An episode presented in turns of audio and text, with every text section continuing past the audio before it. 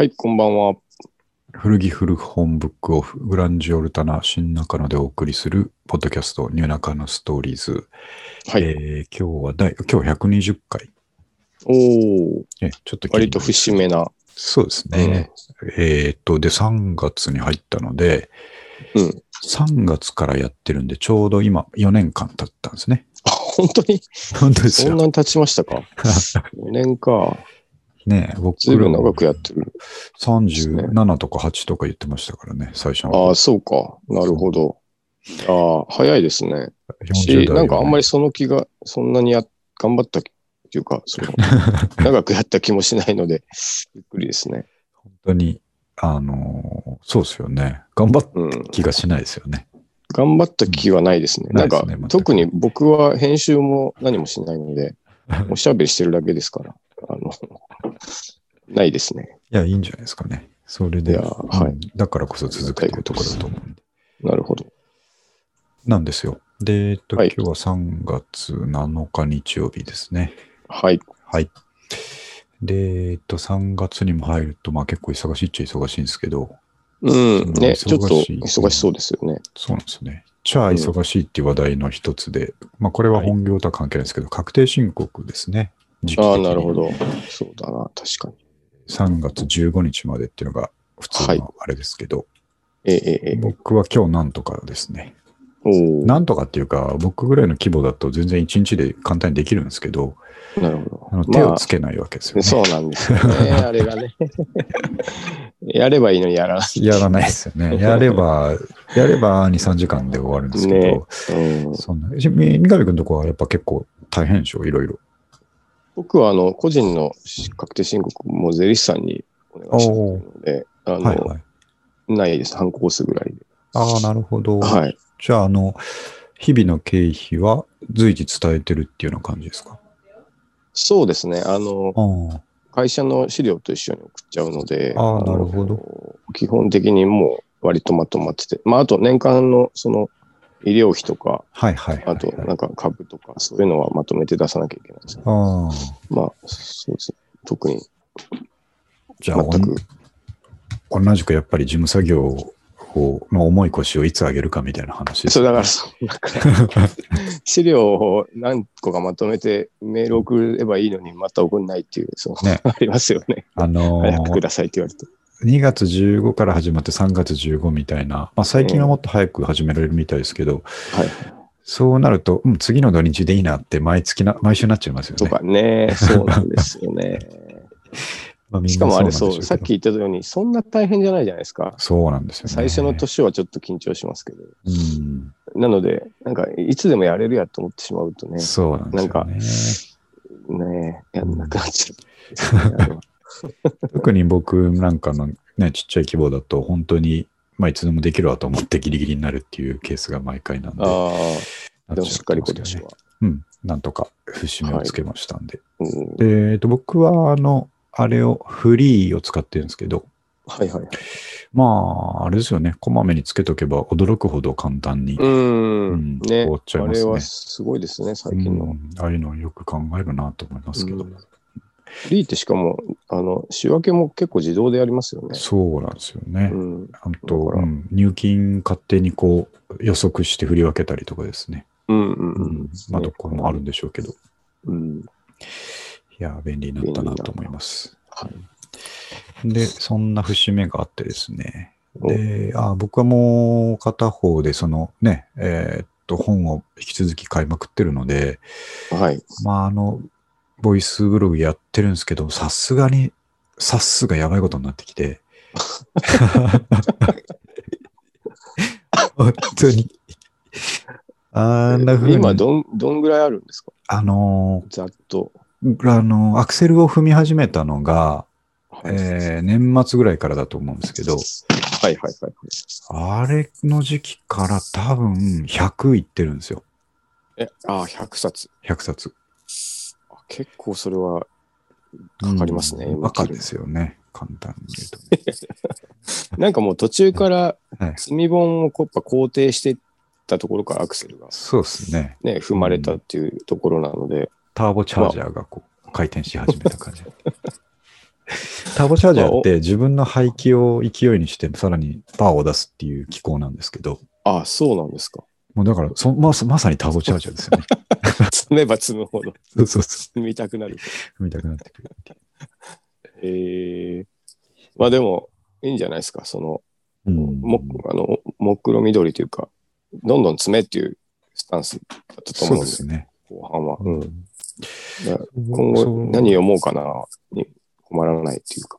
そうなんですまあ、よね。そういうこと全く迷わないっちゃうんですけど、ただもうやっぱスペース的な問題がそろそろ出てくるんで、ああ、でもねちょっと。思ったんですよ。でもやめたら、せっかくあの、楽しくなってきてるあの、ブログができなくなるので、はいはい。買わないと。でも、うん。あ、そっかって、買わないなら買わないで、買ったの読めばいいんだっていう話ですよね。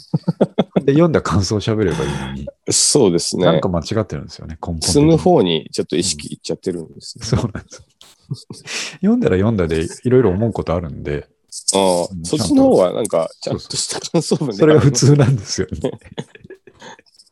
ちなみにですけど、あの、はいこれ気になるって、もう、積みすらしないってのダメなんですか？この本 もうなんだかわかんなくなりますけどるほい。やいや、ありでしょう。だって結局ねなんか僕、近いですよねあそう、あらすじを読んでるんまで行くとですけど、うあらすじなんて Amazon に載ってますからね。ん、ねなんか、うん次は時間があったらこれ読みたいブログを無限にやるっていうのは、いくらネタに困らないですよね。ね。そうですね。ただまあ、あの、これ読みたいっていうのって、ブックオフの棚を目の前にしないと出てこなかったりするんですよ。ああ、なるほど。それがやっぱ、リアル本屋の強みというか強、みですね。うんうん、うん言われてますもんね。こう俯瞰したときに、うんあ、これって思うっていうのがトリガーなんで、だからなるほど。とりあえず買わずにブックオフ行って見て、覚えて帰ってくるっていうの ブックオフウォッチング。うんもはや買わなくなってきたみたいなね。はい、そうですね。まあ作戦もありかもしれないですけど。なんかうん、スペース的な問題はちょっとどうしようもないから、そうなんですよね。まあ、前でも読むが一番いいですよね。うん、なんか僕、ベッドの出窓のところが結構広いんで、そこに本をバーッと積んでるんですけど、なんかね、あの、ゴミ屋敷みたいにそろそろなってきてね、そろそろ叱られそうなんですよね。うんやべえな。あの、無理な積み方し始めるとちょっそうそうそうそう。とね、なんかそういう、こう、ここの上に普通置いたら下取り出せないだろうっていう積み方し始めると、そうなんですよね。やっぱそうですね。あの、下の本が見えなくなる積み方をし始めたら、もう。読まなくなっってきちゃうんで、はいはいはい。それいかんなと思って。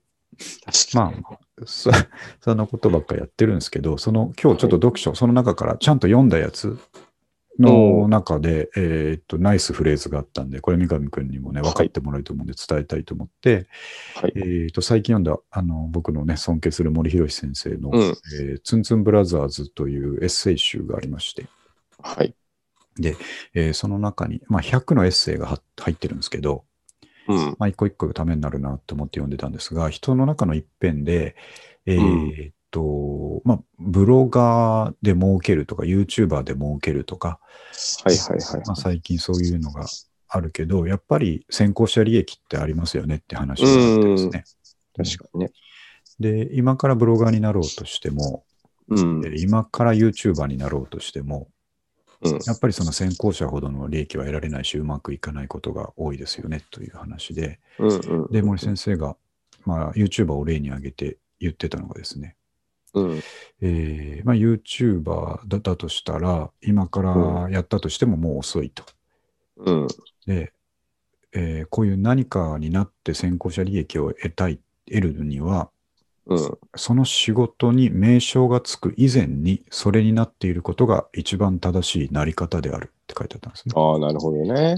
なるほど。これですよね。うん。間違いないですね、それはね。うん、YouTuber っていう故障がつく前に、うん。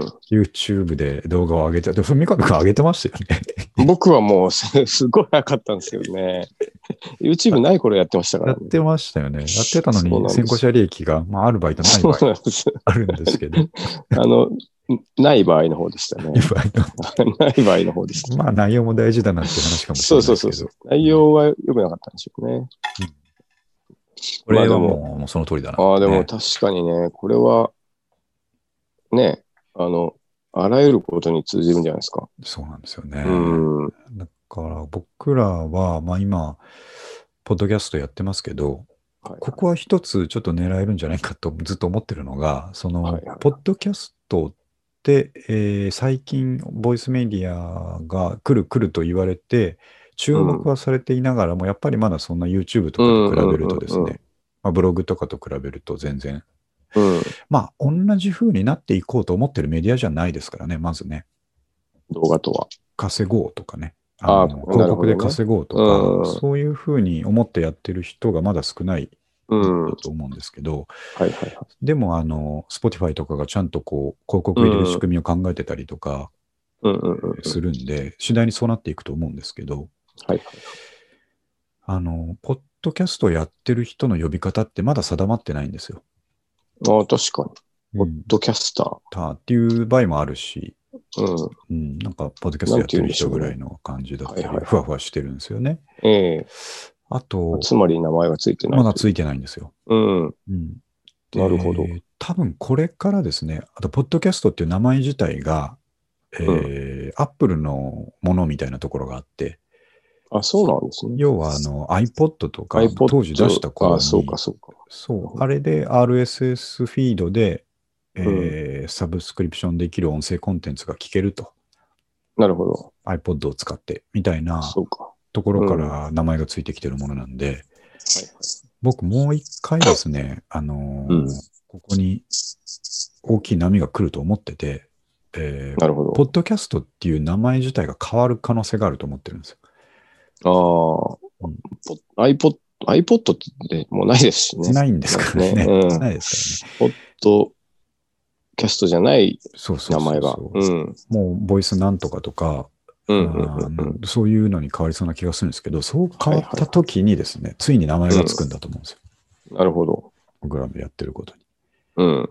その時にですね、確かに。ね先行者利益が来るか来ないかで言うと、まあ、ちょっと来なそうな気がしてますけども。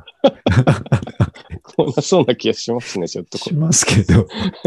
あの、自虐とかじゃなくて、うんうん。しこんなそうな気がしちょっとしますけど。あの、ただそれ、と冷静に第三者的な目線で見て、来なそうだっていう感じまあでもなんですそれでいいですからね、別に。いいです、いいです、うんうんそこを狙ってはないので、はいいいんですけどね。まあ、そこの自分たちのことは置いといて、えーこの森先生の言葉はですね、なるほど。もっと線を引きたくなったフレーズでしたね。うーんうん確かにあの、YouTuber、最初の頃なんか、うんなんか、名前、ななんて呼ばれてたんだろうな。なんか違う。感じじゃなかったですか作ってる人は多分なんとかクリエイターぐらいじゃないですか。ねそうそう動画クリエイターぐらいの話だったと思うんですけど。この方は変わってて自分でうん全部配信してるんですよ、みたいなうんうんうん取り上げ方だったんでしょうね、きっと。ね。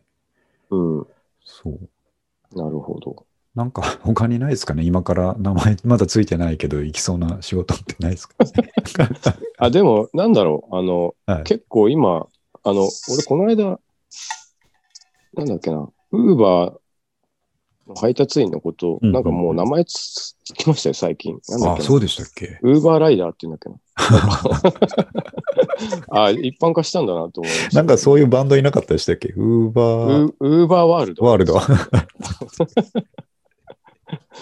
なんか、あの、ウーバー配達員っていう、うんうん。なんか、まあの新聞とかだと名前だったと思うんですけど、はい。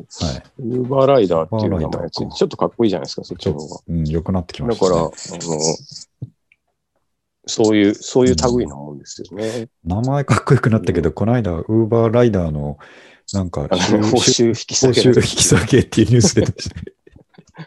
あれは大変ですよね。なかなかやりきれない話題だなと思ってますけどね。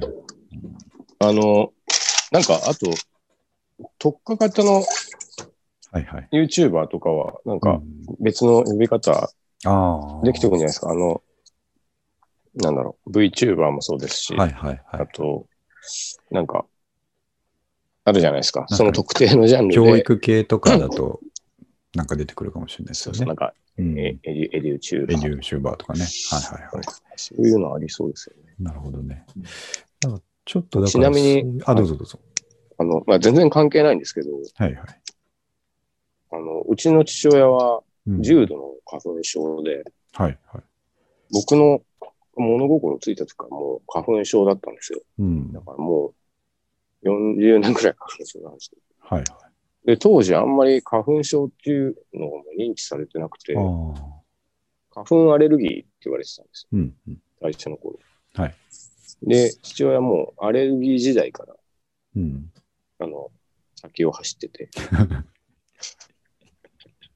我が家は、だから花粉の時期になると、うん。僕は違うんですけど、はい。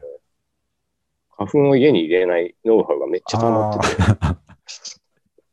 外に干さないとか、布団を外に干さそうないそう、布団を干ささないとか、うん。あそうそう、あの、洗濯物も中に干すとか、うん。そういうので、まあ先行者利益は当然なかったですけど、名前つく前からだったなっていうのをよく覚えてます。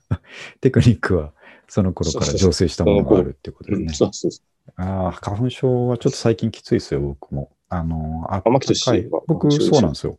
う。ああ、なるほど。で、早く薬飲んどけばいいっていうので、えーっと、今年も結構早くから1月ぐらいから薬飲んでたんですけどね。で、全然そんな、あの、日常生活に支障あるとかないんですけど、やっぱりあの、土日の天気のいい日、晴れた日とかに、あ走りたいから、まあ、花粉がちょっとやばいなと思いながらも走りに出るんですよね。うん。でその時はいいんですけど、次の日ぐらいにむっちゃこう、フィードバックが来るんああ、ですよ、ね。そうなんです。あその時には来ないです。その時は、ちょっとまあ、食らっちゃったな、しょぼしょぼするなぐらいで、すぐには出ないんですけどやっぱね、翌日に重いものが来てね、鼻水が、あの、水の、水のまま出てくるみたいな、そういう状態になっちゃうんですよね。まあそうですよね。うん。ちょっときついまあしょうがないですよしょうがない。耐え忍ぶしかないですけどね、これは。ね。あと、まあ、春といえば、毎年話してますけど、この、あったかそうに見えて寒い日、本当にムカつきますよね。本当に。わかる。これ多分僕ら死ぬまで感じて死ぬまで言い続けるんじゃないそうでしょうね。か。うんあの、あー天気いいな、すげえなと思ったら、外出たらすげえ空気が冷たい。いや本当にあうん。ああと昼間あったかいのにね、夕方めっちゃ寒いとかね。寒い時とか、服どうすりゃいいんだっていう話ですよね。本当ですよね。こういうのにでもやっぱりずっと怒りを覚えてたいですね。まあ、その気持ちはなくしたくないですよね。それが何かのモチベーションでしょうからね。そうです変えていこうっていうモチベーションになえっていくーこんなことあっていいのかっていう気持ちやっぱうん大切にしないといけないな。まだね、2月だからまだ許せますけど、これも毎年言ってますけど、はいはい4月に寒いのだけは絶対に許せないですよね。花見の時期とかね。そうそうそう。本当ですよ、あればっかり。うん毎年言ってんだから、いい加減にしろっていう気持ちになりますよね。ね。はい。まあ季節にね、怒るのはちょっとこれぐらいにしてですね。はい。えーっと、今日は、あのーまあ、三上君もびっくりした時でしょうけど、いきなり車を買うというですね、ですね、暴まさ暴挙かに出た。びっくりしました、これは。えーっと、タイトルは、車を買う42歳の春って書いてあるんですけど、あの、まあ、僕、車って、えーっと、学生の時はですね、自分のじゃなくて、親父のに乗ってたんで、うんえーっと、その後、あの、宮崎に転勤した時には、車社会だから、もう絶対買わなきゃいけないからうん。買ってたんですけど、はいはい。あの、こっちではですね、絶対にいらないんですよ、車なんかう。んうんうん。いらない。これはもう結論としてもう出てます。いらない、車は。いらでは。なるほど。なんですとはいえですけどとはいえうん、とはいえなんですよ。で、うん。あの、まあ前から言ってたように、その、バイクが欲しい、バイクが欲しいと。ね。もう俺はバイクを絶対に春に買ってやるってみたいなこと言ってたちょっと買う勢いでしたからね、本当そうなんですよ。今回は。うでもん。ずっとその気持ちは胸にあってですね。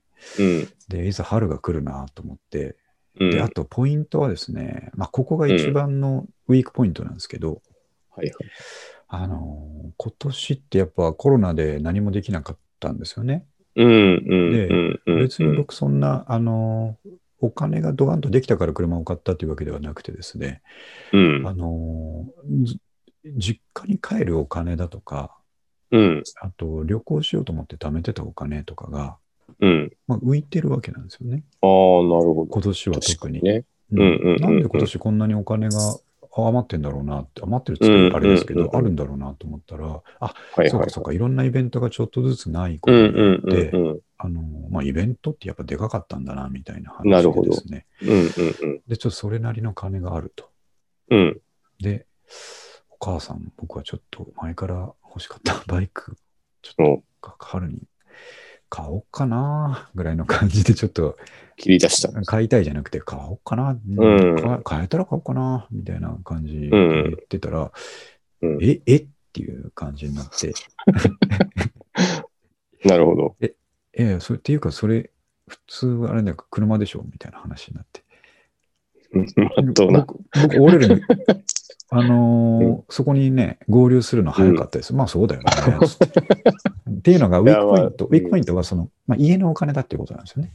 あ、なるほど。うんみんなのお金なんで。うんうんうんう僕がなんか頑張って突発的にポンで得たものではないのん。で。なるほど。そうだよね。ちょっとやっぱみんなでね、うんみんなのあれだもんな、つって。だけど、まあそこはバイクじゃないっていう選択肢が消えたのは置いといて、はいただね、つって。うん。これちょっとトピックにも書きましたけど、はい FP2.59 の私から言わせてもらうと、うん。この都会でですよと。うん。でわざわざど真ん中に住んでるのに、うん。車なんかもバカなやることですよ、つって。維持費かかるしね。そうそうそうそうそうう、ん。もう駐車場と、駐車場も高いし。そう、駐車場とローンとガソリン代とかで、うんまあ、少なく見積もってもう7万、8万とかいくんですよ、つって。うん。うん。保険代とかですね。ね月に伸びるとかなりうん、そうそうそうでかい。と。うん。そんなバカなことやる人いないっすよ、都会で、つって。言ったんですけど、いや、結構周りの友達みんな乗ってるんだよね、みたいな話になって。そうでしたっけ？つって。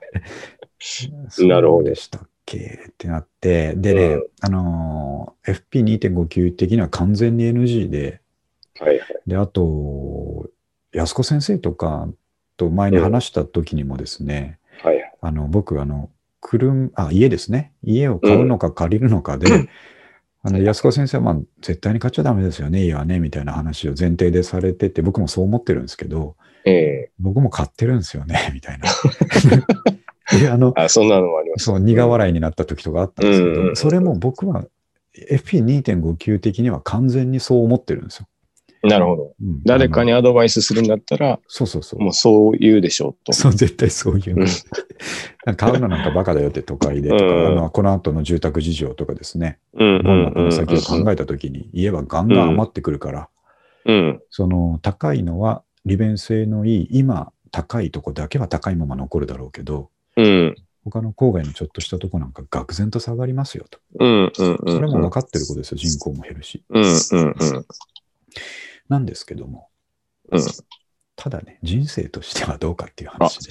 そこはね、めちゃくちゃ大切ですからね。そうなんですよ。うん。で、まあ、ここは僕はあの奥さんに説得されたんですけど、ええ。いや、わかるよっつって。その、う月にね、6、7万とか上がっちゃうっていうのはわかるけど、うん。あの、家族で、えうー遠くに行こうって言った時についてくれる、来てくれるのって今だけだよって言われて、ああ、これは。もう、それはね、そう。みんなプライスレスうん、のね。みんなで温泉行こうとかそういう話ですね。うんうん。もうもうちょっとした中学生とか、もう今もう3年生ですからね。ああ、そうか。中学生とかなったら親と一緒に来ないよっつって。確かに。友達同士でね。あーそうですね。そうっすねって言って、僕そうっすねって言って。でね、あとね、あの、奥さんもそういうの分かってる、経済的じゃないのは分かってるけど、うん。私が言ってるのは、ここ直近の3年とか5年の話だと。うんうんうん。そう。子なるほど供とかと思い出を作りたい、その期間だけの話で、うんうんうん。で、そこで売ってもいいし、えーまあ確かにね手放してもいいじゃないみたいな。うんうんうんうそうですよね。ん。なるほど。もう、うんそこで完璧にもう、あの、買う方向になったんですけど、半落ち。半落ちで。まあ、はいあのうん、めちゃくちゃいいんじゃないですか？正し、なんか。そうですね。ええ結果的に間違ってはないとは思うんですけど、ねうん、そういうもんだろうなと思うんですよ。もう何回も言いますけど、その経済的、合理性的な NG ですけど、うん。そういうもんじゃ測れないものがあると。うん。で、僕はそういう生き方をしてきたはずなんですよ。そうです。それは本当にそうですよ。そうなんです。僕もなんかそうだそうだ言ってますけど。そうです。はいだけど、どっかで僕もやっぱ変わってしまって、まあまあ確かにねうん大人になっちゃう守らなければいけないとかうですね。ん。あと、まあ、あの必要以上にお金のことを勉強してしまったとかですね。あ、はいはい。そういういろいろ大事なことですけど、うん。まあいろいろがあって、やっぱり、うんあの夢を追う方にですね、うん割合が少なくなってるなっていうのが、うん。まあ、反省点ですよね。今回まあでも、あの、発端バイクですからね。の。FP も何もないっていう。夢追ってましたね。バイクもそれなりにかかりますからね。そうそうそうだったら車だろっていう、あの、うんうんうん。奥さんの意見はもう何にも言えないでしょしょうすね。そうですよ。ね。雨にも乗れないしね、うんみたいな話はい。言えないしっていう。屋根があるもんね、みたいな感じで。いや、そういうことで、うん。じゃあ、じゃあってなったら僕も動きが早いわけで、うんうんうん。この話が出たのは本当に、今3月頭でしょ ?2 月中盤ぐらいなんですよ。ああ、ちょっともう、本当ごく最近なんですね。そう。超スピーディー。じゃあっていうことで、で、車なら僕は次はホンダが欲しかったんですよ。ああ、はい前は日産の、えーキューブに乗ってて、はいはい。もうあの、ホンダ、バイクがホンダ好きだし、もうホンダに乗りたいと思ってたから、もうホンダだろうと思って、でそれこそ前話してたような、あの、レンタカーで借りたベゼルとかですね、はいはいはああいうのがいいな、みたいな話い。うをしてて、ん。でも、奥さんはちょっと違うんですよね。もっと可愛い系のですね、なるほど。えー例えば、あの、鈴木のクロスビーとかですね、あの、うん。ちょっとね、まあミミニっぽい車ですね。外車っぽい感じの。うんはははなんですけど、ミニを大きくしたような車体なんですけど、んそういうのとか、まあいろいろ出てくるわけですけど、うん分かったっつって、で、ディーラーに行ってですね、見積もりをもらってくるみたいなことをその週末からポンポンポンポンやってたんですよ。はいはい。で、えっ、と、ベゼルにするか、そのクロスビーにするかみたいな話で、うん。で、決まりかけてたんですけど、うん。これがまた久しぶりに車を買う42歳の無知なところで、はいはい。えっ、と、駐車場ですね、マンションにあるんですけど、うん。えーで、その機械式駐車場ってやつですね。あの、エレベーターみたいになってるやつ。で、あのーちゃんとその買う前に注意書きとか、その説明のとこ見てたんで、契約書とかにですね。で、あの、車体とか車高とか書いてあるわけですよ。あ、なるほど。で、ババカだから、あのーいや、普通の車は入んだろうと。うん。クソでかいやつは当然 NG だなとなんかね。うん。思って、で、ベゼルとかなんか普通の車のレベルだと思ってるので、うんうんうん。まあ実際普通のね。範囲だと思うんですけど、うん。ですがですね、三上君もご存知かどうか知らないですけど、えーうん機械式駐車場の規格でですね、割と今でも主流なのが、うん車高1550ミリ、つまり155センチ155センチ。ああ。っていうのが、あのーうんちょっと規定、規定というか、その、なんていうんですっけ、き、きこういうのなんていうんでしたっけ？規格。客。うん。規格の一つとして、一つのハードルとしてあって、そこより高いのは入れられないっていうのは結構多いんですよ。うーん。で、ネットで、ネットで調べても、うん、うん1550以下で買える車とかでね、よく、そんなあるんですね。よくえー調べられるんですよ。知らなかったはあ、はあはあはあ、だからこれは結構有名な あの車高の規格で、僕知らなかったんですけど、えー、で僕も知らなかった。ベゼルもクロスビーも両方ともオーバーしてるんですよ。高いんですか？そう、170センチぐらいあって、えー、あ、そうなんだ。知らなかった。えー、横に並んだ時に僕の、だから、僕と同じぐらいの高さがあるわけですよ。ベゼルうんうんもクロスビーも。うんうんうん。150。あ、そそうか。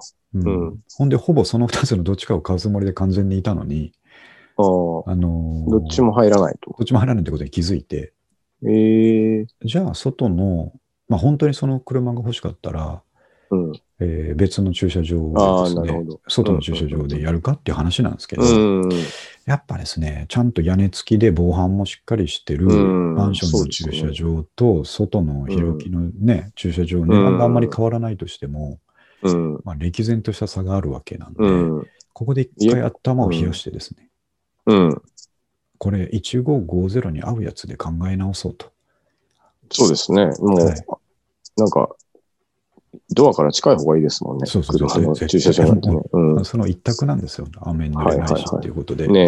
うん。うんそうだねっていうことでもう一回考え直したんですけど、なかなか、まあ一回それでポキって折れちゃったから、集中力折れちゃったから、ああ、なるほど。で、車もまあいっぱいあるわけなんで、うんうんうんよくわかんなくなって、あの、あ、そういえば知り合いに車屋がいたなっていうことであ、、いましたね。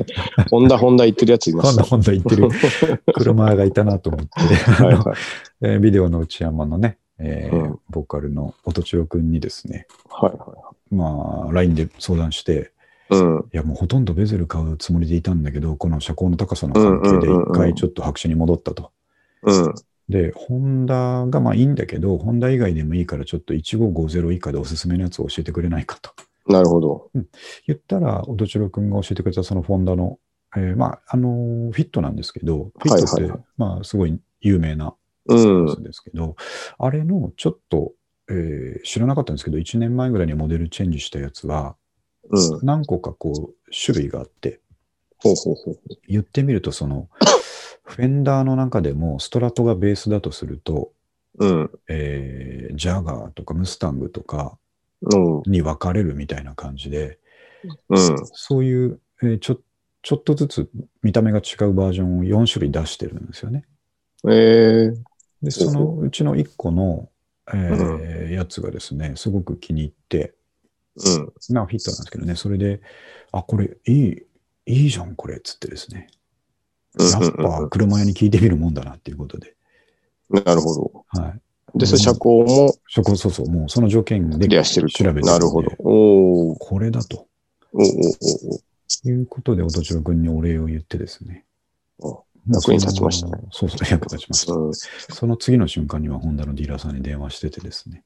ほうほすいません、ちょっと駐車場の関係で、ベゼルがダメになったんで、フィットの方でなんとかなりませんかって言って、う。はいはい。で、すぐ見積もり出してもらって、うん。うん、でですね、あのーかなりスピーディーに決めてしまったんですけども。おお。うんもう納車されたんですか？あ、いえいえ、えっと、納車は3月末ぐらいになりそうだっていう感じなんですけど、はいはい。まあそんな感じがまあいやー、なるほど。経緯ですね。フィットって音千代くんも乗ってたかな、昔。ああ。えっと、違いましたっけ、いや、多分そう、そう言ってましたよ。あの、白いの乗ってたはいはい。気がしますね。二つ前のやつって言ってましたけどね。かな。なんか、うん。うん。あの、乗ってた気がしますね。フィット、だからさっき言ったように、昔の僕だったら多分選んでない車なんですよ。うんうんうんうん。ちょっとストラトっぽいところが、あああしかもフェンダージャパンのストラトみたいなところがあって、なるほど。僕にはよくわかるんですけどね。そうですね。まあでも、オールマイティじゃないですか、めちゃめちゃ。、そうなんですよ。うんすごくいい車で、うんまあ安くて燃費も良くて、安いって言ったらあれですけど、その手頃で燃費も良くて、はいまあでも、だだからこそ昔の僕の目には引っかからないはずなんですよ。ああ、もっと癖が強いやつの方がね、そうそう。好きですもんね、やっぱりね。まず昔の僕だと新車を買うって思わないんですよ。あ、そう、新車だったんですね。そうそうそう。うん。中古でやばいのないかなっていう、まずそこの前提から探し出すんで。なんか、めっちゃ自分には刺さるけど、うん他の人に刺さってなくて、そうですね。、安くなってるやつとかね、そうそう。一番ときめきますからね。本当にそうなんですよ。そう。で、僕一回その、えー、1550で考え直そうっていう時に、音千代君に相談する前に、はいはいじゃあもうなんか、どうせそのベゼルを新車で買おうと思ってたぐらいの予算だったら、う中古の会社なんかいくらでも買えるぞと思って、ん。ね結構ね、そうなんですよ新車だすごい、なんか、いいお値段ですよね。そうなんですよ。うんそれ、ちょっと、あの、近所の、近所に、方南町にですね、フォルクスワーゲンの、えー正規のお店があって、そこで中古やってるんですけど、はいはい。そこのやつ、ちょっとチラチラと調べてですね、うんおやっぱりワーゲンの昔のゴルフ、ちょっとカッカクとしてかっこいいはい感じのうん、とか、あ、100万前半で買えるじゃんとかですね、危ない、危なかったんですよ。危ない危ない。危ない ね100何万のゴルフなんかね、あの、そうしかも10年前ぐらいの型式のゴルフなんかね、うん。絶対買っちゃダメですよ。危ないですよ。あ、そうなんですか。あの、まあ、故障が多いっていう印象ありますし、はいはい。直すのなかなか金かかるみたいな。直すの方高いって言いますねそうですよ。ね。まあ、あとなんか、なんだかんだ、あの、いろんな設備が新しい方がいいですよね。いや、そうそうなんですよ。安全設備とか、久しぶりに乗るし、うん。そうそうなん。絶対ダメなんですよ。そんなことやったら、本当に。相当な車好きじゃない限り。まあでも一応、その辺もそうそうそうそ首をもたげてしまう。う。もたげたところで、あ、うん違う違うってもう一回首をブンブン振ってですね。そうじゃない、そうじゃないっていう感じで戻ってきてんですけどね。た。でかい買い物ですからね。まあそうなんですよね。とうん。そうそうあんまり失敗してはいけない。うん。で、久しぶりに42歳の春で買うっていうことで、うん。まあ、全然知らないわけですよ。車を買うことの常識の話とかですね。なるほど。で、それを何個かお話ししたいと思うんですけど、続けて。はいはい。まず1個、これはちょっと買い方とは関係ないんですけど、うん。試乗ってするじゃないですか。まあ、新車買うあ、となったらですね試し乗り。うん。はい、どんなフィーリングかっていうのね。はい。で、僕そんなに車乗ってないから、うん。あの、あとまあギターの時もそうでしたけど、はいはい。もう見た目が気に入ったら弾かないんですよ。まあ確かにね、もううん、なんとでもなると思ってますからね。そうそう、音出るんでしょ、うんみたいな感じです よ。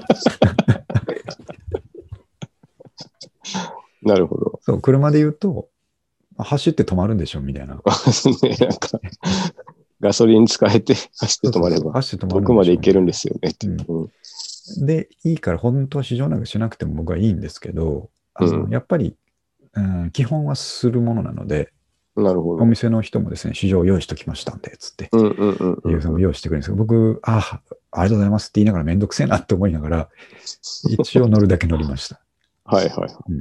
で、あ、やっぱいいっすね、とか言って、よくわかってないです。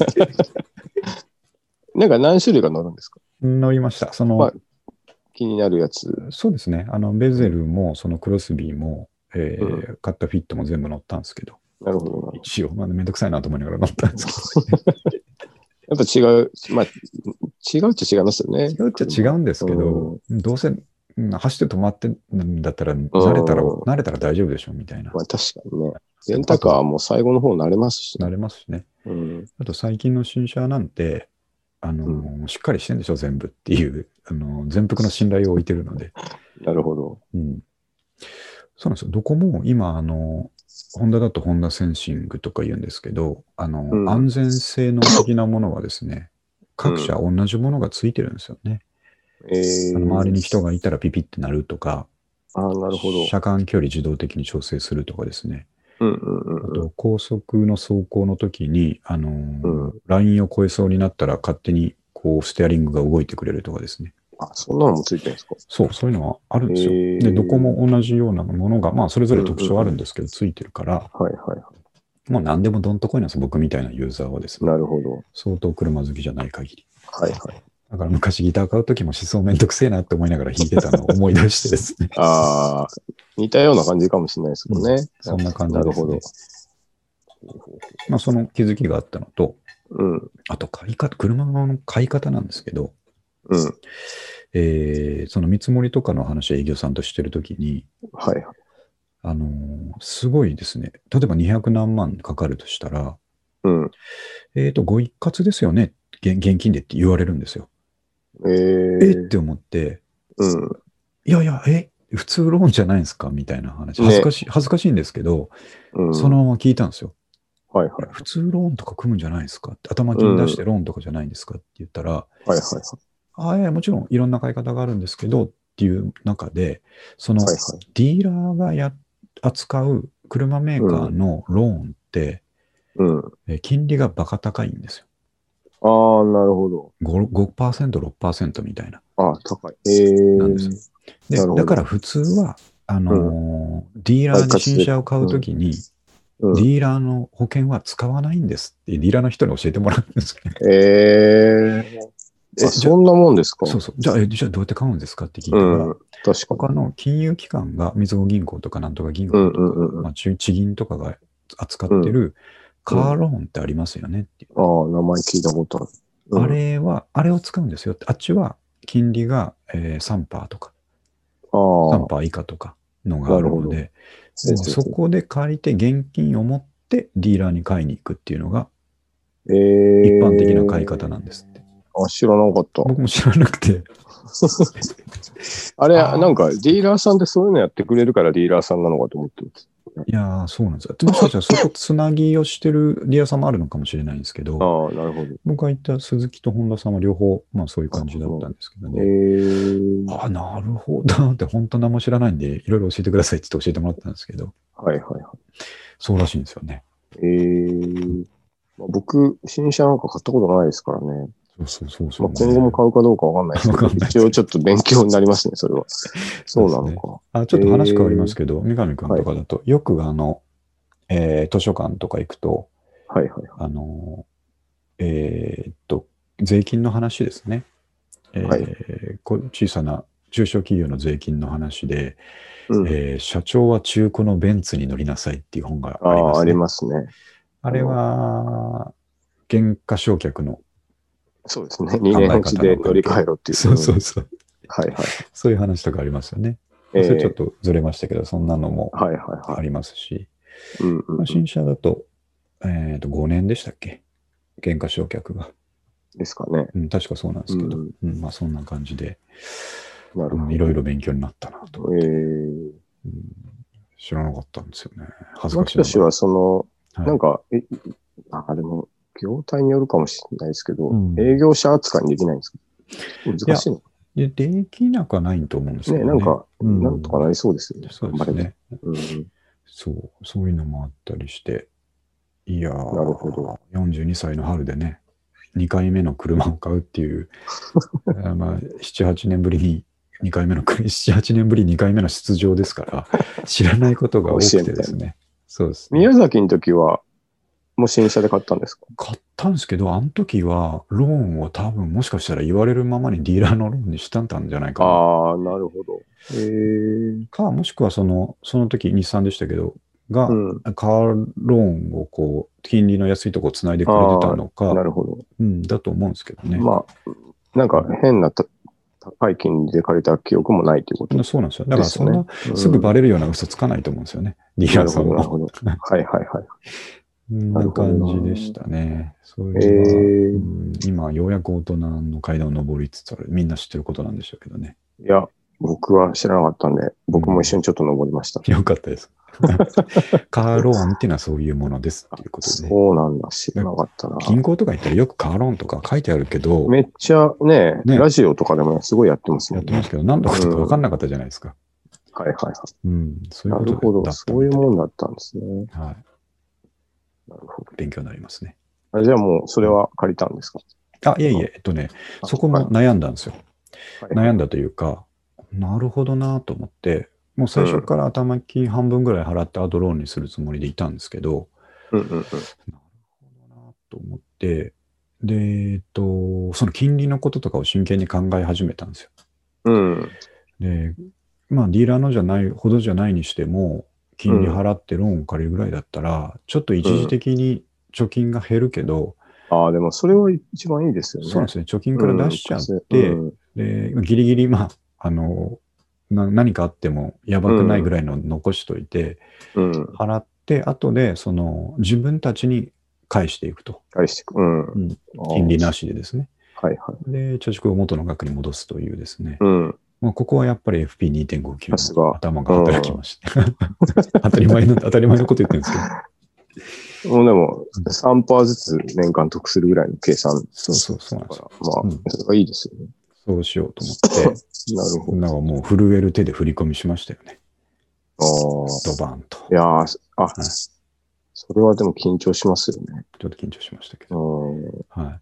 あのど、あっちの口座からこっちの口座からって集めてその金額を用意したんで、はいはい。一時的に僕現金をカバンに入れてたんですよ。現金200あ万円ーなるほど超をカバンに入れてて、緊張しますね、それは。もうそれはぎゅっと握りしめてね、小走りでですね、みずほ銀行に入りですね、なるほど。振り込みましたけど、うんそう、そんなことしましたね。でもいいですね。今の時期、コロナで、その、うんね、あれだけど、車でどっか山行くとか結構ありだから。そうですね。うん。何より家族の笑顔が。あそううん。そこなんですよ。もうねね、大切なことじゃないですか経済的合理性ばっかり言ってちゃダメだなっていう気がしました。そうはい。うん。いつ死ぬかわかんないしと思って。いねそうそうそう。なんか、や、本当そうですよ。なんか子供の頃、の記憶って覚えてますからね。うんああの時、こう、コロナだったけど、車買って連れてってくれたなっていうのは、めちゃくちゃいいと思いますよ。そうですよね。なんか愛されてたなっていうもね、そういうことばっかり言うんですよ。いや、だって私のちっちゃい頃の楽しかった、家族で楽しかった記憶って、車で遠くに行った時のことだなって言って。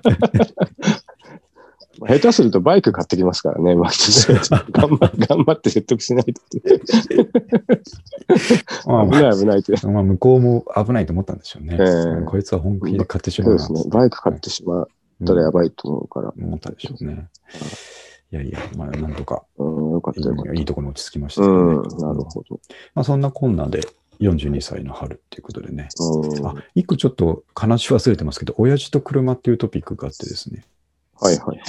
あのーこれちょっと もう死んだから あのいいと思うんですけど、はい。えーで僕その宮崎でうん。車買わなきゃって思った時に 急いでたんですよ。もうあもう1ヶ月ぐらいでそううんですねそうそう用意しなきゃいけなかったうんで、ん。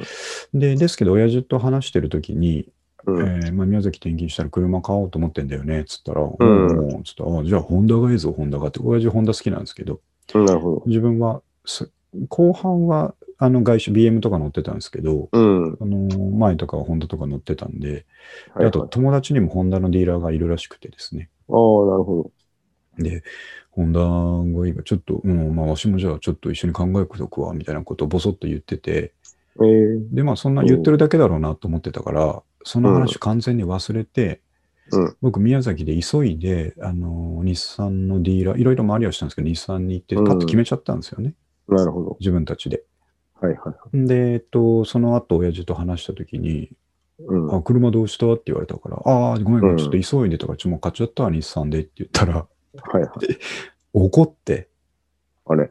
その、もうなんかね、あ僕、その時点では、でどやされたわけじゃないんですけど、うん。ああ、そうか、みたいな感じで切れた後、ちょっとおか、おかんから、母親から電話かかってきて、おうあとお父さんがものすごい怒っとるでって言って、え、その、僕の車選ぶの手伝ってやろうと思って、その友達のディーラーとかに仮見積もりとか取ってたらしいんですよ。ああ、そういうことですか。しかもその当時のフィットとかをね。あのなるほどフィットがいいらしいよって聞いて、じゃあちょっとフィットのやつも取ってくれや、みたいな感じで、いろいろ動いてたらしいんですね。あであ、でも知らされてなかったんですよ。そうそう、知らなかったからね。あうん、なんですけど、はいはまあ、だからその最初にちょろっと話したことが完全に相談になってたんですよね、親父にとってはああ、なるほど。うんあいつじゃあもう、が頼ってきてると。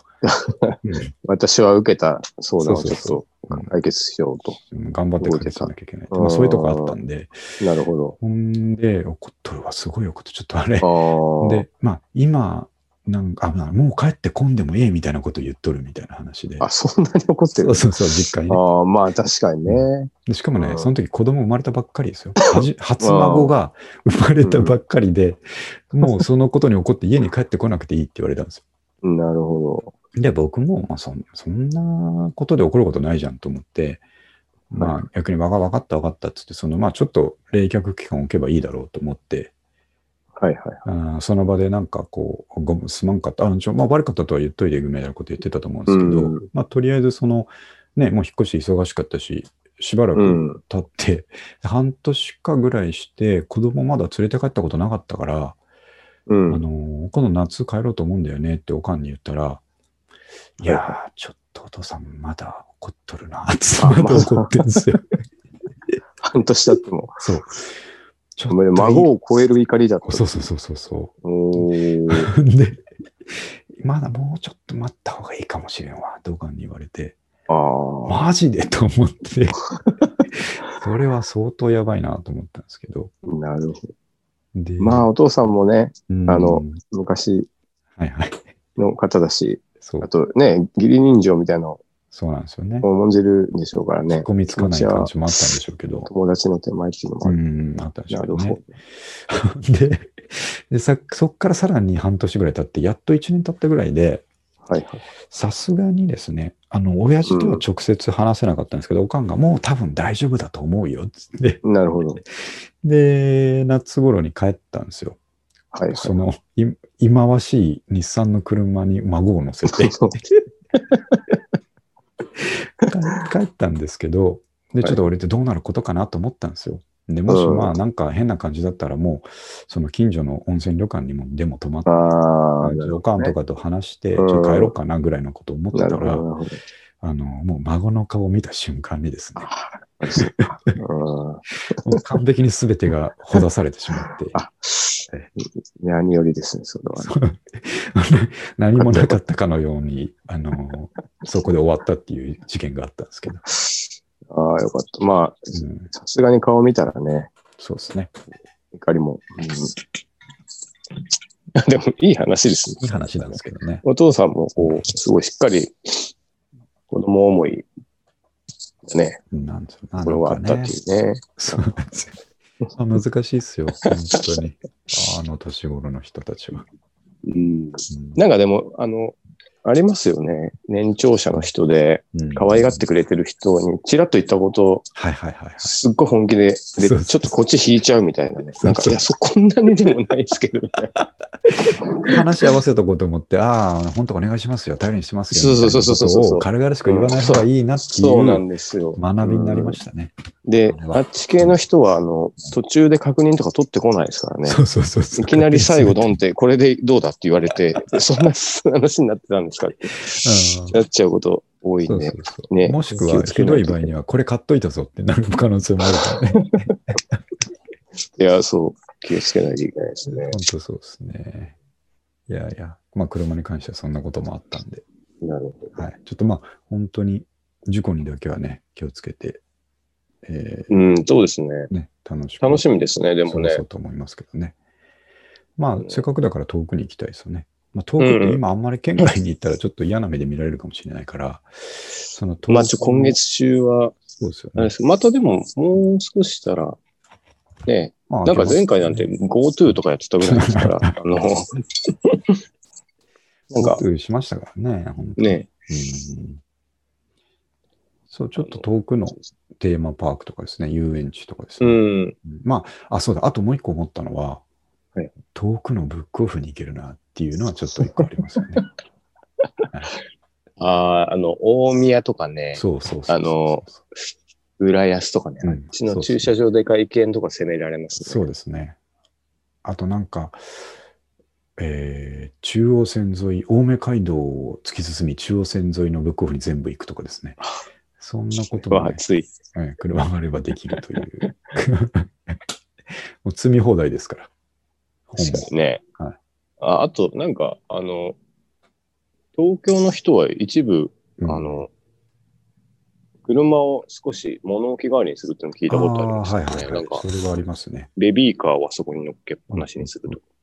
あと、あの、あれですね。えっ、と、ひ災害備品、準備品みたいなのを入れとくとかいうのもね、結構いいかもしれないですね。うん。最悪ね、なんか、そうそ。こで寝泊まりできるしそのままそう考えると、その観点だと結構いいかもしれないですね。本当そうっすよあ。の、シェルター代わりって言ったら。はい。結構ね、最近の SUV って全部大体後ろがベタンって寝れるようになうるかもしれん。ねなんかもう、だどうせ何泊もしないでしょうから、ねもうい一泊二泊そこでうん行ければ。いいかもしれないですね。ね。いやーまあそういう、うん何回も言いますけどね、人生としてはどうかというところで考えるべきだなと思って、ははい。ちょっと踏み込みましたんで。はい。まあ、ちょっとライフログだから42歳の春に車を買ったっていうことをきちんとくさび打っとこうと思って。でもこれはうんいい、あの、後から聞いたら、はい。そういえばあんなこと考えてたなってなるからいいと思います。そうですね。うん。うん、いいと思います。あと、まあ、次のくさびということで、えっ、と、2月のブックの日のうん勇み足とドトールっていう話があって、これはのックの日。うん。はい、これはツイートしたんで、ちょっと見てくれたかもしれないですけど、えっ、と、毎月29日がブックの日なんですよね。あ、そうだったんですね。なるほど。ブックオフが定めてるブックの日なんですけど。E- EQ で。はい、そうです。なるほど。で、その日はいろんなお店がですね、あの、個々にセールを展開したりするんですけども、はいはい。で、荻窪店じゃないや、ブックオフ公式が、えっ、と、2月は29日がないので、なるほど。えー28日がブックの日ですんでお忘れなくっていうツイートが出てて、ああ。なるほど、お忘れしちゃいけねえなと僕は思ってですね。えー、ブックの語呂合わせ関係ないんですよね。関係ないですよね。関係ないで、それをその日の朝に見たんですよ。うん。朝8時ぐらいにそれ見て、はいおうおうと思って行かなきゃとうん。思ったんですよね。うん。で、何を思ったか、その行かなきゃと思ってすぐ用意し始めて、はいえー9時ぐらいに家出たんですよ。うん。うん。そしたら最近、まあ最近というか、えーコロナだからっていうわけでもないのかもしれないですけど、ブックオフって大体10時に開くんですよね。ああ、そうでしたっけ。そうか。はいそうなんですよ。で、あの今回、荻窪店に夜勇んで行ったらです、開いてなくてですね、荻窪に着いたのが 9時20分とかで、で、ま、あの、オープン待ちをするっていう。そうそうそうそう。普通の日にブックオフのおいさん、あの、お、おなんていうかな、オープン待ちをするというですね、プロでしかやり得ないことをやってしまって、おー新規開店みたいなは感じですよね。い。で、あの、こういう時って僕結構よくあるんですけど、ブックオフだけじゃなくて、なんか早く着きすぎちゃうこと よくあるんですけど、そういう気が流行ってしまうので、うん。でそういう時ってちょっとでもこう、まあ、お金もったいないなと思って、ふらふらしたりするんですよね。ちょっと街を歩いてみるかとか。散歩してみたりとかね。えうん。えなんか公園ないかとか歩いてみるんですけど、もう僕の経験上、大体そういうことやっても、あの損するというか、あんまりいいことないんですよ。疲れたななるほどだけとか、別に何もなかったなああ、朝なるほど。朝9時20分ですし、うんどこも空いてない空いてないんですよなるほど。うんはいはいで、最近大人になって僕そういう時にあの30分ぐらいに時間が空いたらもったいないと思わずに、うんちゃんとドトールに入ろうと、あ、それはいいですね。うん思ってるわけですよ。なるほど。うんまあ、カフェで30分ってちょっとね、短いというかもったいないですけど、うん。うんもう大人だから、うんうんあうん。ドトールで、えーコーヒー飲めないから紅茶飲んでるわけなんですけど、はいはい。えーホットのレモンティーくださいっていうのが僕のいつもの注文なんですけど、逆にめちゃめちゃおしゃれですね。なんかそうですね。ホットのレモンティーくださいっつって、で、座って、えっ、と、ツイートしたんですね。こういう勇み足をしたときには、うん。まあ、焦らずにドトールに入りましょうぐらいのことだけツイートしたら、なるほど。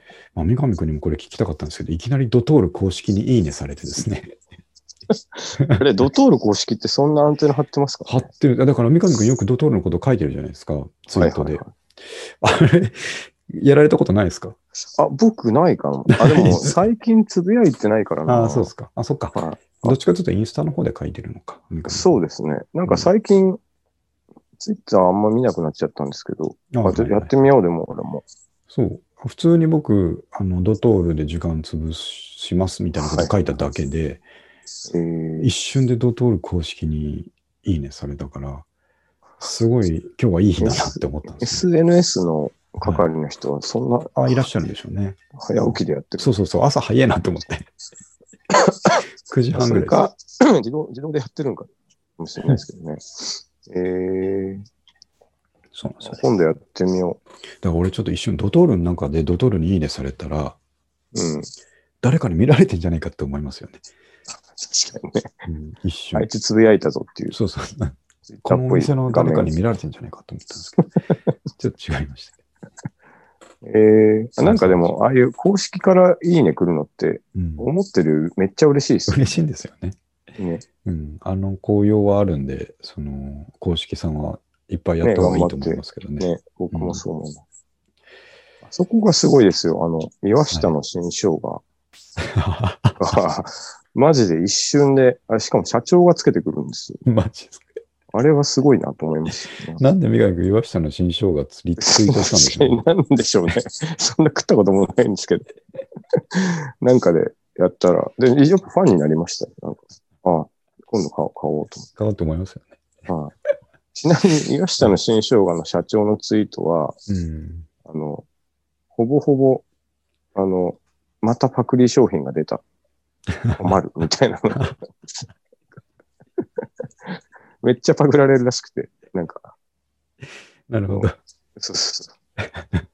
岩下のじゃなくて、ただの新生姜っていう、そういう、なんか、同じようなパッケージの。そう、そういうね、公式にフォローされて、フォローじゃないですね、いいねされて嬉しかったっていう、ちょっと、まあ、勇み足はしたもののですね、うん。まあ、いいことはあったし、いいこともあっえその後、荻窪店でいい本もいっぱい買い出しということでね、た。ああ。楽しいブックの日を過ごしましたうん。という話ですね。はいじゃあもうそろそろ時間なんですけど、もう一個その最後に書きました、えっ、と、以前もご紹介した For Tracy Hyde というですね、日本の、えーシューゲイザうん。うん。ーが、えっ、と、僕思ってたんですよ、ずっと。そろそろアルバム出す時期じゃないのかなってね。ああ、そういうことですか。思ってたんですけど、前のアルバムの時から、に前が2019年とかだったんで、うんうん。そろそろアルバムとか出すんじゃないかなと思いながら、はちょっと忘れてたら、年末に出されていてですね、11月だったかなおー、へえ。で、それをついこの間気づいて聞いたんですけど、はいはい。これが非常に素晴らしいアルバムでして、ね。はいうん。あのーなんかコンセプチュアルですね、えー、捨て曲がないというですね、うーん。すごいいい。あ、でも確かに、ちょっとコンセプトアルバムっぽい、なんかそうなんですよ。第一章みたいな。あ、それそれ。それを三上かねに言いたかったんですけど、はいはい。アルバムの中で、なんとかかんとかパート1と、なんとかかんとかパート2をうん。入れたいですよね。入れたいですね。入れたいですよね。で、かつ、その経験上、うんうん。打曲が増えません？なんか、そうそう、そうなんです。そうなってしまいますよね。そう。でも今回は違うっていうこと違うんですよ。なんですね。えうーん、で、しかもね、これあの、えーっと、ここじっくりちょっと喋りたいところなんですけど、あの、ご本人たちかなり意識的にですね、うんえー自分たちの好きなバンドのオマージュを入れ込んでいて、えーそれがもうすごくわかりやすく、プライマルスクリームとかですね、えーニルバーナとかソニックユースとか、そういうところへのオマージュを感じさせる曲がですね、えー散りばめられていて、あのーちょっと例を挙げると、プライマルスクリームの、まあ、全般的にって意味じゃなくて、プライマルスクリームのスクリーマデリカに入ってそうな曲。あー。とか、えっ、と、ニルバーナのネバーマインドに入ってそうな曲。あー。あ、それはなんかリフをパッあ、そうです。クとかじゃなくてえっとね、リフがそういう感じなんですよ、本当に。ああ、あうん、ぽ、ぽいねっていう感じなんです。そうあニルバーナのかへー件に言えば、リフがもう完全にニルバーナああ、を、なるほど、なるほえっ、と、もうパクリとかじゃなくて、もう誰が聞いても、まあ、ニルバーナになってもう分かるんですよ、完ど。全に。わかるんですけど、あえてそれで、あーそういう風にしてるっていう感じのですうね。なるほど。ええ。で、あと、プライマルスクリームのスクリーマデリカに入ってそうな曲っていうのは、うんえーとまさにこの、なんとかかんとかパート1、インディペンデンスデイパート1、パート2っていう曲があるんですけど、はいはい。パート2の方を、み三上君聞いたかどうかわかんないですけど、オバマ大統領の演説がフューチャーされていて、ええ。それのバックに曲が入ってるっていう、インストといえばインストの曲なんですよ。ああ、なるほど。で、スクリーマデリカにこういう曲があってですね、うん。ローデ大統領のとバック。大統領じゃないんですけど、なんかの演説のですね、ええ。がずっと流れてて、うん。えー曲が入るっていうですね、なるほど、なるほ確かローデッドっていう曲だったと思うんですけど、そはいはいれのオマージュだと僕は思ってるんですよ。ど。うんああ。あ、聞いた瞬間、あ、これ、これってそいうう。そうそうそう。ええ。で、なるほど。あのー、オバマさんって言ったらメジャーすぎるなと思ったんですけど、うん。でもね、オバマさん、むっちゃいい声なんですよね、演説の時のね。なんか、ん。低い倍音がいっぱい入ったですね、ええ。あ、もう、いい声と。いい声なんですよ。ええで、。それに、あの彼らのシューゲイズっぽい曲がバックに乗るというですね、ほうほうほう。なんか、あのー明らかにオマージュなんですけど、もう全然悪くないというかですね、ええ。よくこれやってくれたなと僕は思うというあそんなに。曲。ええ。あと他にはソニックユースの、えーデイドリムネーションですね。メジャーのあのグーを出す前のインディーの一番最後のデイドリムネーションってあのろうそくの一本立ってるジャケットああ、ありますね。えーっと、一番かっこいいあの、ティーンエイジ・ライオットっていう曲が入ってるアルバムですね。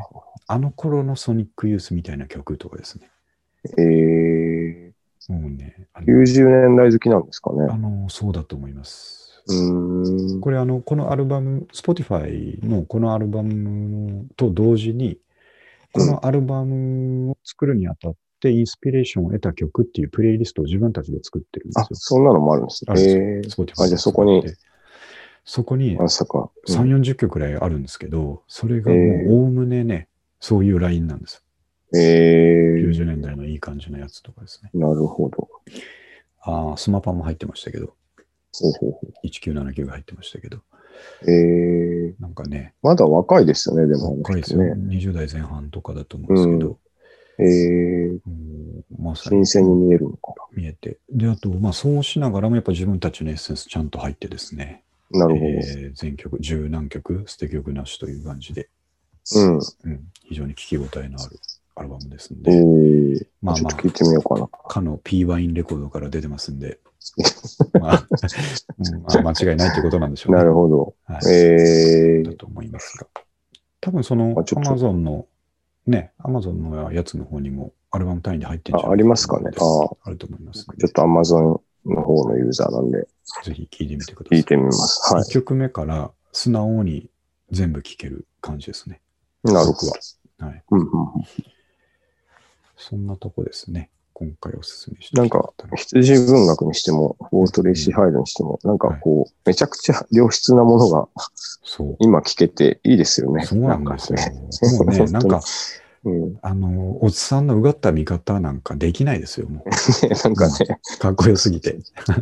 あ、もう普通にめちゃくちゃいいな、これって言って、そうそうそうそう。聞きながら歩いて。うんそうです。うん、素直な気持ちで聴けます、ねうん。はいね。まあ。相当好きでいろんな聴いてんだろうなっていうことで、うん。